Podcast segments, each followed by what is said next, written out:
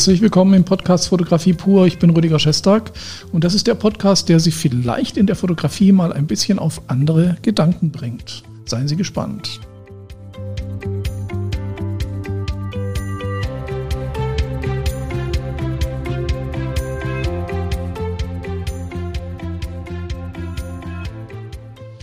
Ja, herzlich willkommen und ähm, mein Motto ist ja, wenn man andere Leute wachrütteln will oder wenn man etwas aufdecken oder etwas aufzeigen möchte, dann muss man auch ein bisschen provozieren. Und äh, die Provokation heute, die ist, ähm, ja, wie der Titel schon sagt, ruinieren Sie Ihren Ruf.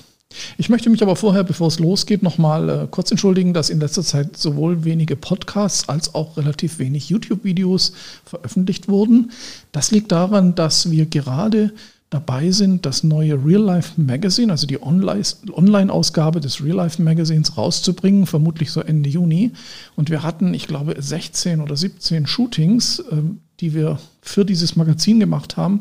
Wunderbare Sachen, sehr kreativ und das muss bearbeitet werden, das muss gelayoutet werden. Wir machen noch Interviews, wird sehr spannend. Also da waren wir sehr beschäftigt und wir haben ja auch noch andere Jobs und von daher, ja, das Ganze eben so gelaufen. Aber jetzt geht es weiter. Und wir starten hier mit diesem Podcast neu, äh, der jetzt auch auf YouTube wieder mal gezeigt wird und auf YouTube auch mit Video. Ja, der gute Ruf eines Fotografen, das ist das Kapital des Fotografen, das ist das Wichtigste, was der Fotograf hat, um in der Gesellschaft anerkannt zu werden und um Jobs zu bekommen. Das ist eine Ansicht, die vielleicht nicht immer falsch ist und die ich auch gelernt habe. Ich komme ja aus einem Bereich in Süddeutschland ursprünglich, wo das, der gute Ruf ganz oben steht. Der gute Ruf steht über allem und ähm, man ähm, ist immer bemüht, für den Arbeitgeber, für das Einkommen, für die Selbstständigkeit den guten Ruf zu bewahren. Und ähm, ich bin jetzt weg aus dieser Region und äh, fühle mich in Berlin sehr viel wohler, wo es Menschen gibt, die auch manchmal so ein bisschen auf ihren guten Ruf scheißen, auf Deutsch gesagt. Warum ich das gut finde und was das vielleicht auch im Einzelnen oder auch im Kleineren uns Kreativen helfen kann, das ist heute das Thema. Jetzt könnte man sagen, ja gut, den guten Ruf brauche ich ja, weil sonst bucht mich keiner. Und äh, das macht durchaus Sinn, wenn man Kunden hat, wie zum Beispiel die Sparkasse, eine Versicherung, wenn man Hochzeitsfotograf ist, wo der gute Ruf vielleicht auch alles ist. Aber der gute Ruf kann einen auch daran hindern, weiterzukommen. Und da spreche ich jetzt vor allen Dingen für, äh, über kreative Fotografie, über die Kunst in der Fotografie und über, ja, über äh, etwas zeitgenössischere Fotografie, also Fotografen, die einfach so ein bisschen mehr Geschichten erzählen wollen, als das in der klassischen Standardfotografie der Fall ist. Also vielleicht gilt das für gar nicht für so viele von Ihnen, aber ich habe mal, also ich bin ja ständig dabei, ich beobachte gerne Fotografen, die etwas erreicht haben, die besonders kreativ sind, Fotografen, die berühmt geworden sind. Da gibt es ja viele Dokumentationen, viele Interviews. Und wenn man jetzt mal so ein bisschen schaut, wer hat es denn geschafft? Wer ist groß rausgekommen? Das ist ja jetzt, vielleicht wollen wir ja auch nicht groß rauskommen, aber es geht ja auch darum, eine, einen Schritt weiter auf der Leiter zu kommen, der Kreativität, vielleicht auch der Bekanntheit oder auch dem Punkt näher zu kommen, wo man jemand ist, der fotografisch auch etwas zu sagen hat und wo vielleicht auch andere Leute drauf schauen, dann ist es meiner Meinung nach nicht so sehr hilfreich, nur auf den guten Ruf zu schauen. Und wir gucken gleich mal an, was bedeutet denn der gute Ruf. Es gibt ein altes Sprichwort, ähm, ist der Ruf erst ruiniert? Sie kennen wahrscheinlich, wie es weitergeht. Ähm, das sagt auch so ein bisschen was darüber aus. Aber wenn wir jetzt mal schauen, was ist denn der gute Ruf? Der gute Ruf ist ja im Prinzip eine gesellschaftliche Eigenschaft, die es ermöglicht, Menschen zu kategorisieren und in Schubladen zu stecken. Also eine Familie oder ein Familienvater, der einen guten Ruf hat, ist einer, der alles richtig macht, der alles gesellschaftskonform macht, der sich so verhält, wie die Gesellschaft es erfordert, dass man kreditwürdig ist, dass man monogam ist, dass man ein Häuschen baut und so weiter. Also diese ganzen Klischees, die gehören auch zu diesem guten Ruf. Also guter Ruf bedeutet, alle Menschen um einen herum können einem getrost weiterempfehlen, weil man muss sich nicht groß Gedanken über diese Person machen, die den guten Ruf hat. Das ist so wie sie da, dieser Gütestempel, ja, so wie Bio-Gemüse. gucke ich drauf, steht drauf Bio, alles klar, kaufe ich. Und genauso soll der gute Ruf eben ein Stempel sein, der sagt, der passt ins Schema, müssen wir uns nicht weiter Gedanken machen, kann man empfehlen. Und das ist durchaus natürlich auch, was jetzt Gewerbe anbelangt in der Fotografie, sinnvoll, weil man wird dann auch von entsprechenden Kunden entsprechend gebucht. Aber die Frage ist halt, kommt man weiter damit? Und jetzt kommen wir vielleicht dazu, mal zu untersuchen, was passiert denn, wenn wir unseren guten Ruf aufs Spiel setzen? Und dann kommt was ganz Interessantes.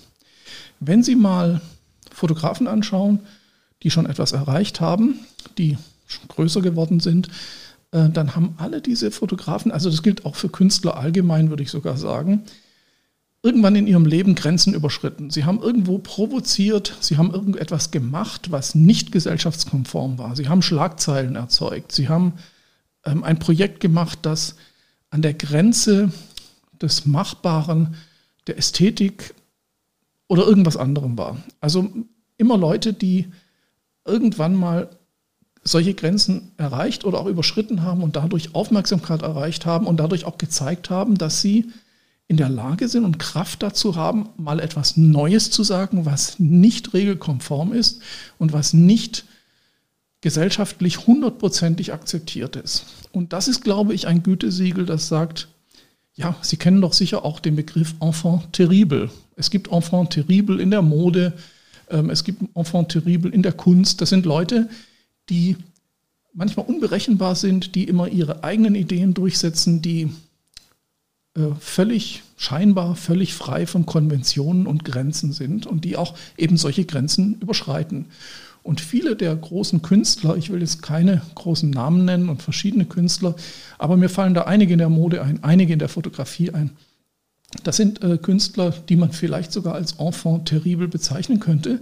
Und das Interessante ist ja, dass ein Enfant terrible Schlagzeilen bekommt. Man bekommt Aufmerksamkeit und die Leute beobachten, was macht der, weil vielen Leuten gefällt es natürlich auch insgeheim, wenn jemand mal auf die Kacke haut und mal ein bisschen ausschert aus der Schublade. Das heißt, wenn wir sagen, wir wollen unseren Ruf beschädigen, dann kann das natürlich ein Nachteil sein, das kann aber auch ein Vorteil sein, dass wir sagen, jetzt versuchen wir mal nicht uns krampfhaft in eine Schublade zu zwängen, dass wir sagen, oh, ich versuche jetzt aber wirklich genau in die Schublade zu passen, dann haben die Leute eine Schublade, in die sie mich gar nicht mehr stecken müssen, weil ich schon drin stecke und dann passt alles. Aber dann Wer in der Schublade ist, wird auch nicht gesehen, so würde ich das mal behaupten. Also sind Sie in der Schublade, dann sind Sie gut aufgehoben, aber niemand sieht Sie so wirklich. Also, wenn Sie jetzt anfangen, ein bisschen ein Enfant terrible werden, also etwas zu machen, vielleicht aber auch nicht, also man sollte nicht Enfant terrible sein, einfach nur des Zweckes wegen. Also, dass man sagt, ich muss jetzt irgendwas machen, was alle scheiße finden. Äh, damit ich Aufmerksamkeit habe. Das funktioniert nicht, da sind sie dann ganz schnell weg. Sondern es muss natürlich was sein, wo sie sagen, eigentlich wollte ich schon immer mal dies oder jenes machen, fotografisch, aber ich traue mich nicht, weil was würden die Leute sagen? Dann kommt ein Shitstorm und so weiter. Es gibt Fälle, wo Shitstorms sogar förderlich sind für die Karriere. Das muss man immer im Hinterkopf haben. Also keine Angst vor Reaktionen. Natürlich, wenn man anfängt, sein Ding durchzuziehen, das vielleicht nicht jedem so gefällt, dann wird man Ablehnung erhalten und man wird Shitstorms erhalten. Aber viele der großen bekannten Leute im Internet sind auch über Shitstorms und solche Sachen auch erst bekannt geworden. Das muss man auch mal analysieren. Also man darf sich von dem Shitstorm dann eben auch nicht runterziehen lassen. Ist eine Gratwanderung, ich weiß. Aber man muss das Ganze vielleicht auch so betrachten, wenn sich Leute von mir abwenden, weil ich etwas mache, was ich, wozu ich stehe, was aber nicht so regelkonform ist oder nicht so in die Schublade passt, dann sehe ich das nicht als Verlust, sondern ich sehe das als Schritt auf eine nächste Ebene, wo diese Leute einfach nicht mehr mit mir gehen können, weil sie in diese Ebene nicht mehr reinpassen. Also ist es für mich eine Verbesserung, wenn ich Leute verliere, wenn Leute anfangen, mich zu hassen oder Shitstorms auszurufen oder negative Kommentare zu machen, dann bedeutet das, sie sind verletzt, weil sie jetzt mich verloren haben auf ihrer Komfortebene, weil ich einen Schritt weiter gehe. Und da verliert man natürlich Leute, aber man findet dann auf Dauer natürlich wieder neue Fans, neue Freunde, neue Bekannte. Und das ist meiner Meinung nach manchmal diesen Aufwand wert. Vor allen Dingen dann, wenn Sie jemand sind, der sagt, ja, ich mache immer alles richtig, aber eigentlich würde ich doch viel lieber mal so richtig ja, was machen. Ich würde mal viel lieber irgendwie extremere Sachen machen. Ich würde mal viel lieber auf die quasi äh, kitschige Schönheit der normalen Bilder verzichten und würde mal sagen, ich mache jetzt mal alles unscharf, alles äh, mehrfach belichtet, alles äh, oder ich fotografiere Leute, die sonst außerhalb der Gesellschaft stehen oder ich ähm, befreunde mich mit extremen Künstlern, mache Reportagen darüber, fotografiere die und traue mich dann aber auch, deren Standpunkte fotografisch zu zeigen und so weiter oder meine eigenen Standpunkte zu zeigen.